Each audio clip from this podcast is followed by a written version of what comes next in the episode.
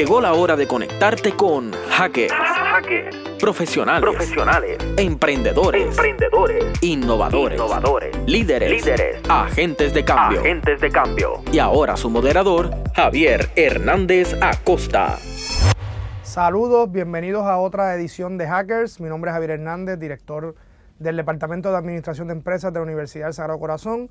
Y esta edición tiene dos cosas particulares. La primera es que nuestras invitadas no están en el estudio. Y la otra es que este programa se grabó hace casi dos años en La Habana, Cuba. Eh, se grabó en diciembre de 2016.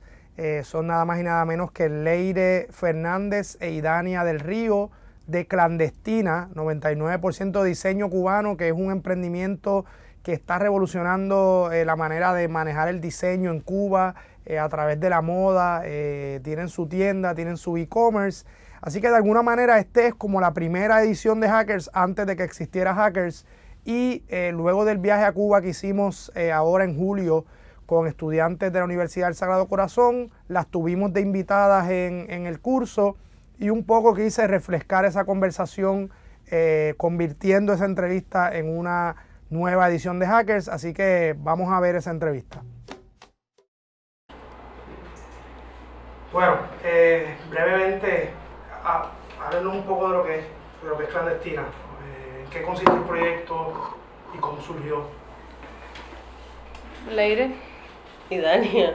bueno. Em, clandestina, cuando, cuando Raúl anuncia que van a haber algunos cambios en las políticas y en las leyes, que eso fue hace como cinco años, ese proceso se llamó actualización del modelo económico o nuevos lineamientos de la economía. Eh, Se empezaron a abrir como algunas posibilidades. Leire y yo ya estábamos trabajando en varios proyectos, nos conocimos por una, una campaña en contra de la violencia hacia la mujer. Después de esa campaña hicimos una obra de teatro juntas, como ya, ya veníamos trabajando creativamente ¿no? en proyectos. Y, y cuando, empe- cuando vimos que los cambios eran reales y que había como una intención real de pues de crear estas nuevas oportunidades decidimos que era como un buen momento para para hacer algo que teníamos ganas de hacer que era algo relacionado con las industrias creativas eh, con el diseño y con, Con contenidos creativos. con contenidos creativos como más un poco más frescos más eh, Sí, que dialogaran con realidades Sí, más. más conectado con la realidad y con no una realidad que poco, que a, la, a la que tenías poco alcance en la Cuba de hace cinco años, ¿no? No era fácil, era muy en, en espacios de teatro, igual en cortos, de cine, eh, pero había poco, había pocos productos y objetos que transmitieran mensajes que tuvieran que ver con este, con este contenido creativo y con, y Sí. con la visión un poco más contemporánea y más, más joven de, de lo que estaba pasando en Cuba y de lo que está pasando en Cuba. ¿Cuál es el trasfondo de ustedes? Porque el producto en sí tiene como varios contextos, mezcla un poco de arte plástica, hay algo de cine, hay algo de, de- de moda, o sea, hay un montón de cosas, de, de manifestaciones creativas juntas. ¿Tú- tú- ¿Cuál es el trasfondo profesional y académico de ustedes y, y- y también el entorno en el que se mueven que lleva a esa, Mm, esa sí. mezcla de... Um, Bueno, habla de ti. Sí, yo, yo soy experta en industrias creativas. Bueno, esto dice la UNESCO y por eso me contrató durante nueve años y estuve trabajando aquí. Y, y entonces, igual, mucho desde la política cultural y de la política creativa y también desde el, desde el, desde el mismo terreno, ¿no? Y viendo cómo, cómo podía ser real un buen uso de la cultura, el valor de la gente, los pensamientos, no sé, todo eso, cómo lo puedes encapsular en, en cosas que, que la gente pueda acceder, ¿no? Eso siempre he trabajado mucho eso. Y, y Dania tiene un background mucho más, un perfil mucho más de artista, más Sí. eh, diseñadora, ¿no? yo estudié diseño, soy diseñadora. También he tenido formación en artes plásticas y mm, en el campo En el campo del diseño me empecé a, a inclinar hacia la ilustración, hacia el diseño de cartel y, y, eso fue como me fui como que decantando hacia eso, ¿no?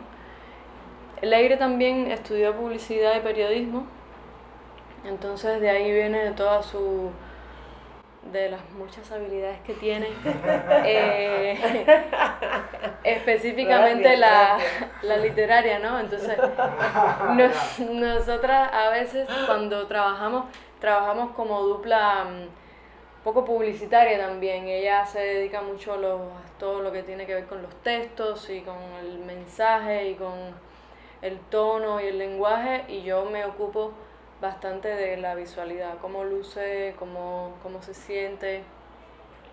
Ese es más o menos... No, y luego, o sea, cuando llegamos al producto, eh, yo creo que sí que nos movemos desde el souvenir hasta el arte, ¿no? A veces. Hmm. Y, y eso lo hacemos primero por, porque, por lo que se hace en Cuba las cosas, que es que como en Cuba no hay mucho de eso, ¿no?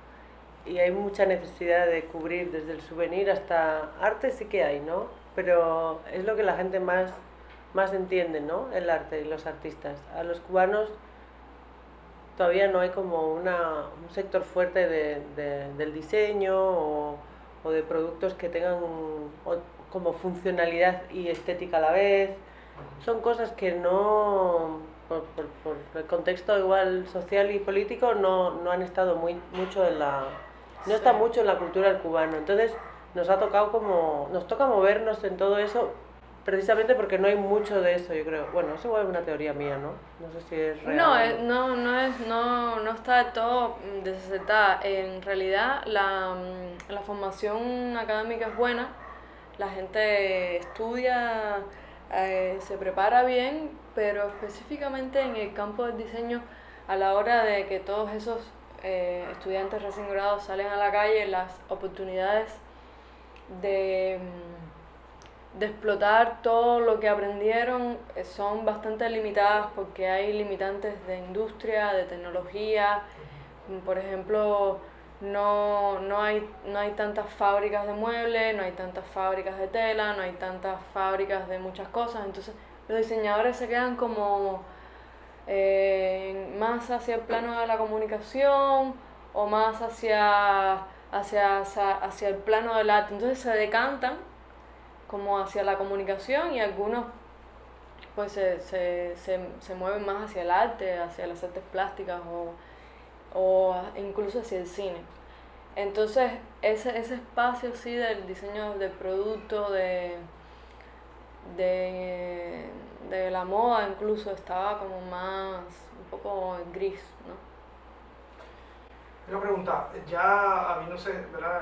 estando establecidas aquí con, un espacio, con una tienda, ¿qué, ¿qué, es lo próximo a donde debe moverse la empresa eh, en, los próximos, los próximos años? O sea, ¿cuáles son esos, esas metas a futuro? Um, nosotros nos debatimos mucho entre, entre salir de Cuba, sacar la marca, de, no sacarla, pero sí como expandirla fuera de Cuba o expandirnos dentro de Cuba, como o las dos cosas, ¿no? No sé, hay, hay lugares que nos interesan mucho y que son eh, muy interesantes de contenido y que nos encantaría eh, trabajar sobre ellos, que son, pues, no sé, otras ciudades, las playas, esto, lo otro.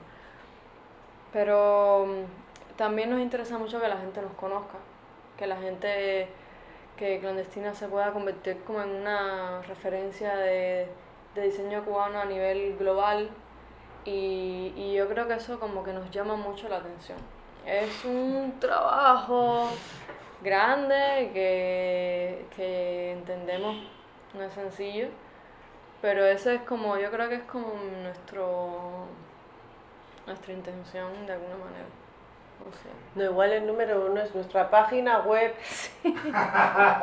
nuestra página web. no, es, de verdad la web es prioridad número uno porque, um, o sea, ahora mismo solo nos ves bien aquí. Aquí.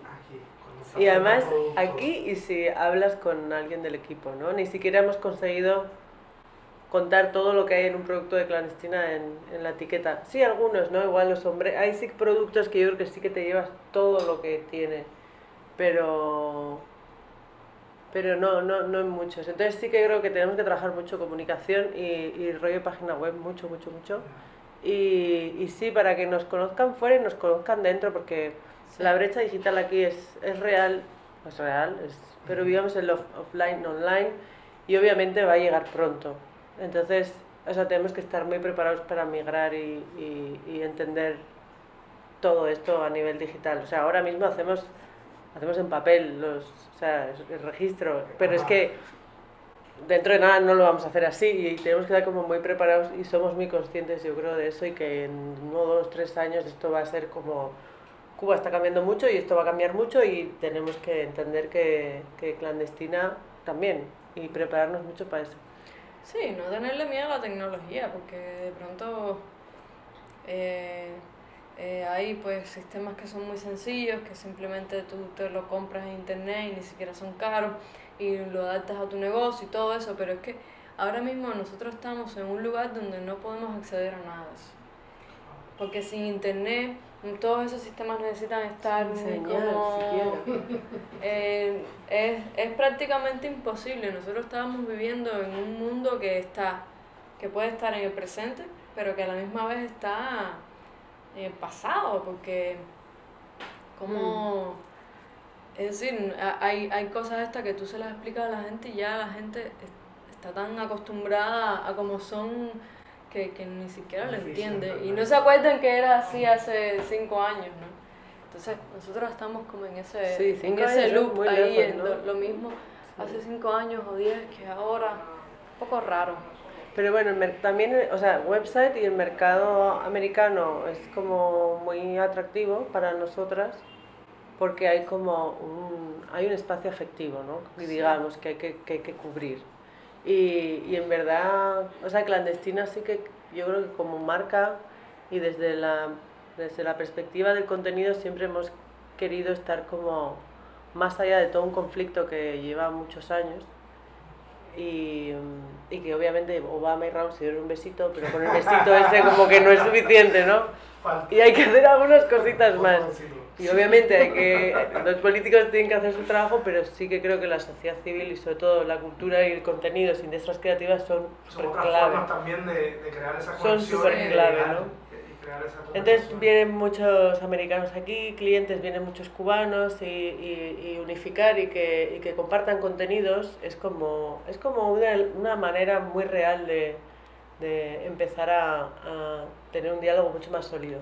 Sí. Entonces estar allá, eh, pues sí, significa mucho para nosotras estar en Puerto Rico, bueno, estamos en Puerto Rico, estar en Miami, estar en Nueva York, estar en Seattle, estar en Missouri, donde sea, es, es como es como interesante. Y luego Latinoamérica y Europa, la verdad es que casi todo el mundo, ¿no?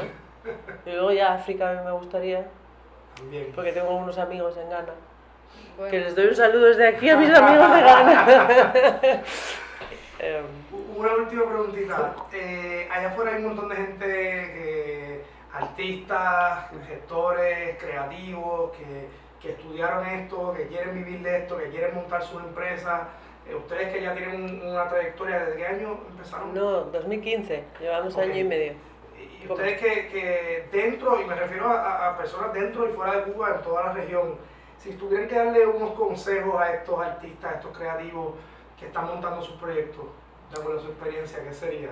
Bueno, yo les diría que si nosotros pudimos hacerlo en Cuba, yo creo que no, no tienen justificación. Y eso es ustedes. Eso cuando- está buenísimo, es verdad. No, No tiene justificación. Mm, mm, Que- Ah. Que, no sé, que, que pongan las cosas en blanco y negro en un papel y si ven que tienen algo que ellos creen que puede ir para adelante, pues que vayan. Eso es el único consejo que yo puedo darle. No, a- yo creo que, ah, bueno, esto es muy personal, igual, y Dania no lo comparte, pero yo creo que, que igual tenemos un poco, es, es la tendencia ahora actual, ¿no? A hacer tus propias cosas, pero sí que creo que había, hay un poco miedo como a ser empresario, a pensar en términos de dinero, Mm. counting, banking, taxas, todas esas cosas dan como que miedo, ¿no? Y entonces yo creo que, que es que son muy creativas. Es que hay que pensarlo de otra manera y pensar que al final son... O sea, no es que tú eres puro artista, puro diseñador. Imagínate, es que soy diseñador, es que yo no puedo... No, no, no, eso, es vaina. O sea, al Eso final... es lo que yo digo, ¿no? Pero es bonito porque, porque a veces está esos, esos contrastes eh, a veces ayudan a que los proyectos también salgan a flote. Sí. Totalmente. Unos se encargan quizás de una parte más creativa, otros Sí, pero, pero no te equivoques, porque luego llegan los números y la que pasa el bolígrafo rojo con los números es la diseñadora. Entonces te digo que al final no es... Yo creo que uno se limita mucho y también la educación, igual latina, siempre nos han educado demasiado en bloque, ¿no? Como, ta, tú eres no sé qué, ta, tú eres... to-". Y bueno, Muy yo soy lo que, lo que soy y, y puedo, hacer un, puedo hacer, o sea, un montón de cosas. Hay un montón de herramientas para aprender a hacer accounting súper rápido. Yo creo que... Y luego otra cosa que a mí me preocupaba mucho de la empresa era como esa visión de como capitalismo. Igual vosotros no lo tenéis tanto, no sé. Y realmente yo creo mucho en las social enterprise y empresas que tengan como mucha... que desde tu empresa recicles, desde tu empresa crees este, eh, como empleos como súper éticos, ¿no? La gente que trabaje contigo tenga unos salarios como va, te preocupes por todo, todo, no hace falta hacerse rico, sino hace falta crear ambientes mejores. Toda esa historia es como una forma de vida, ¿no? Y, y, y nada, o sea, lo que ha dicho Idania me parece genial. No hay justificación. No hay, no hay, no hay. Si vives en Puerto Rico, donde sea, no hay justificación. Tienes que hacerlo. Hay que hacerlo, hay que hacerlo bien y hay que dedicarle mucha, hay que dedicarle un montón de horas. Sí, y otra cosa buena es que mm, eh, mientras más mejor. Mientras, mientras más gente se anime a hacerlo, pues más cultura se va creando. Hay muchos muchos artistas piensan que, mm, que, que el mercado ya está establecido y que es difícil entrar con un producto nuevo, que es difícil entrar con una tendencia nueva si no eres una gran corporación que tiene todo el dinero del mundo para gastar en esas nuevas necesidades. Para los artistas es muy difícil porque nadie te conoce, no puedes invertir en, en publicidad, ni en marketing, ni en nada. Entonces tú tienes que ir como poquito a poquito, poquito a poquito.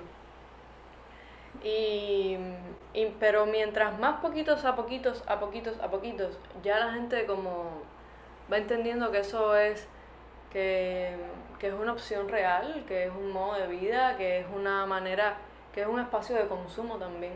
Entonces, esas, esas uniones, aunque, aunque tú ni, ni, ni lo sepas, alguien que está haciendo algo parecido o que más o menos eh, que mientras más gente haya en, en eso, más, más, como más ambiente se crea, ¿no? Y eso, eso es fantástico porque, porque ah, vaya, se, atrae, atrae todo. Sí, hay más innovación, sí, es como lo de nosotros siempre cre- creemos, ¿no? Que aquí que haya más gente y crecer y compartir la experiencia y eso es eso eso que hay Dani es súper importante lo de como los hub creativos esos que sigue así, ¿no? Sí, sí, el el- los ecosistemas que nosotros llamamos Sí. a veces, que en la medida en que se Sí. aglomeren y estén juntos y Sí. a- hay una, hay una cooperación también ahí y hace que crezca el mercado, porque al final más gente está interesada, más gente está dispuesta a consumir. Sí, Eh, pero hay todavía esa visión de, ay, no, llegó un competidor. Bueno, tú, Sí, no, como, sí. ay, no, ya aquí no hay sitio para ti. No, Es yo una creo cosa que... que promover la cooperación sobre la competencia es algo que en, nuestro, en nuestros trabajos creativos es, Es- bien importante. sí. Sí, vez sí. formamos públicos nuevos, en la medida en que la gente tiene acceso a otras estéticas. Claro. otros productos, No, yo creo, yo creo que no hay competencia. O sea, yo creo que la suerte en la cultura es que es que no compites. Es que no, no compites do- dos sombreros. Son dos visiones diferentes de la vida. Entonces, una te va a ir bien a ti y otra me va a ir bien a mí. Entonces, eso de, ¿no? de lo, no sé, la competición, no, yo creo que te ayuda a innovar. Siempre te va a ayudar a innovar. Que haya uno al lado haciendo sombreros, te va, que tú y yo nunca vamos a pensar igual. Ni vamos a elegir el mismo color. Entonces, es perfecto porque puede haber tantos diseñadores aquí al lado y lo único que va a suceder es que vamos a estar todo el rato pensando en eso y vamos a generar más. Va a venir más gente, va a haber más intercambio y va, va a ser... También yo siento que la gente ahora, por, por, las, cues- por como el mundo ha cambiado, ya, eh, ya sabe que no va a tener un trabajo por 20 años, ni que ese trabajo le va a asegurar toda su vida, ni que va a tener vacaciones fijas Claro. una, un mes al año en donde quiera o donde pueda pagarse, porque Es decir, ahora eso es como la realidad. Y, y la gente está siendo también mucho más consciente de que tiene que pensar bastante y tiene que un poco seguir su intuición, porque al final no te queda mucho más. Claro, la autogestión, la, ¿verdad?